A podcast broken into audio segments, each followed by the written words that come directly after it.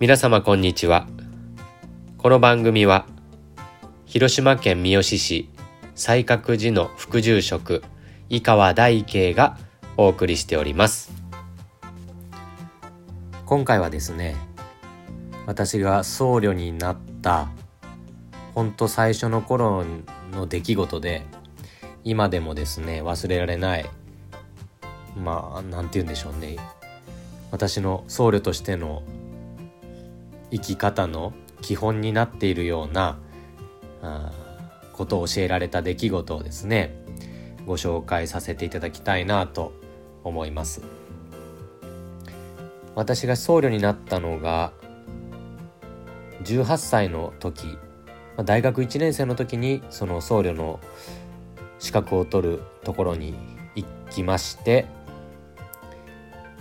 え僧侶にならせていただいたんですね。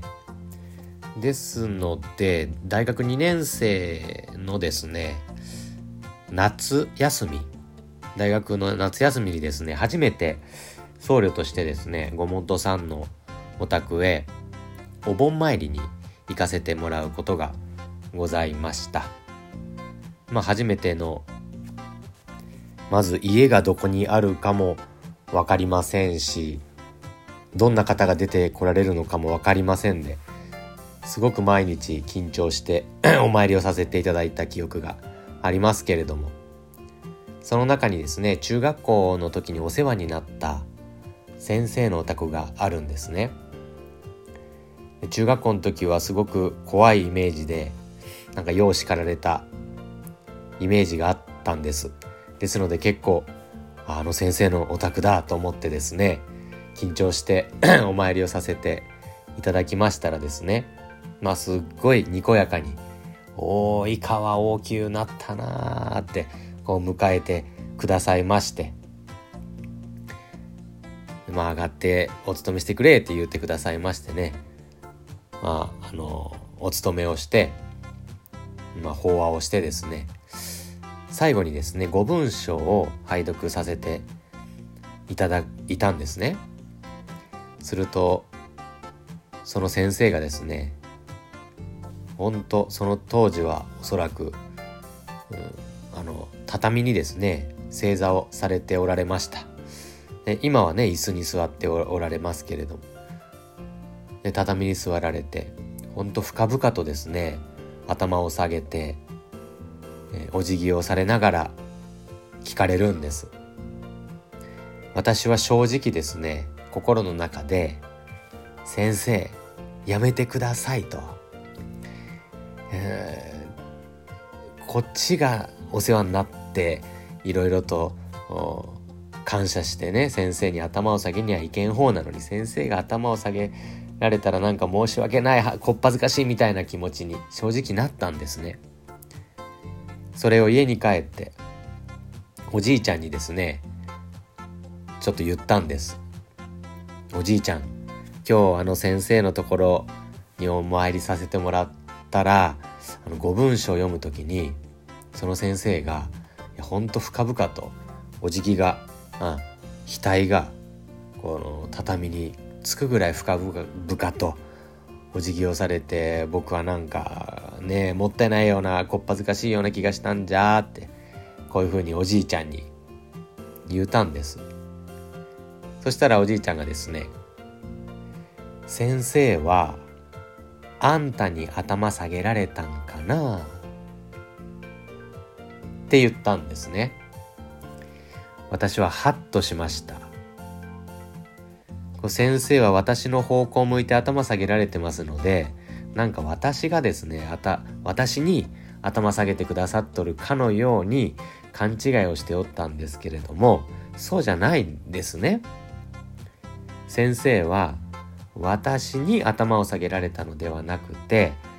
この五文章という大切な見教えが説かれてあるものに頭を下げられもっと言うと如来様の深く大きなご恩やそれを伝えてくださった先輩方ご先祖方へこうそして親鸞様へですね頭を下げて行かれたんだろうなということを教わりましてそれがですね私の初めてお盆参りをした時の大きな記憶になっておりましてやっぱりちょくちょくお坊さんお坊さんとかねももてはやされることがたまにはやっぱあるんですね。でもそれは私がに皆様あの私に対してではなくてそれは如来様や親鸞様の見教えに対してお敬いの心を持っていらっしゃるんだということをですね決して忘れんようにせしようって思うわけですね。なんかついついねあの傲慢になってしまったり偉そうになってしまったり自分が賢くなったかのように勘違いをしちゃいけんなということをですね教えてもらった出来事だったなあというふうに思い出すんですね。そんなことをですね友達と話僧侶のあの同期と話をしておりましたら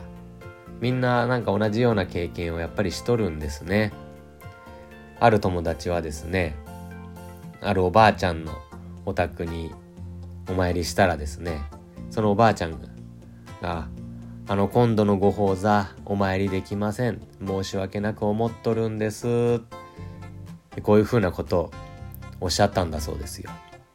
そしたら私の同期はですね「いやいや気になさらんでください。またあのご都合があ良くなってご縁が整った時にお参りくださいね」ってこういうことを言ったんだそうです。そしたらそのおばあちゃんがですねいやいや、あんたに申し訳ないとは一言も言っとらんよ。私は如来様に申し訳がないなと思っとるだけでね、別にあんたに、えー、いやいや、いいんですよとか言われる筋合いはないんじゃ、みたいなことを言われたってね、聞いたことが、聞かせてもらったことがありますけれどもね、これもそうですね。お寺のご法座にお参りするのは如来様に会いに行かれるわけですね。如来様にお礼をされて。だから法座に参れんかったら如来様に申し訳がないなと思われていらっしゃるんだなということをこう聞かせてもらったことがありますけれども。でついついねこうもてはやされたりしますと。鼻が高くなったりなんか自分の話を喜んでくださっておるような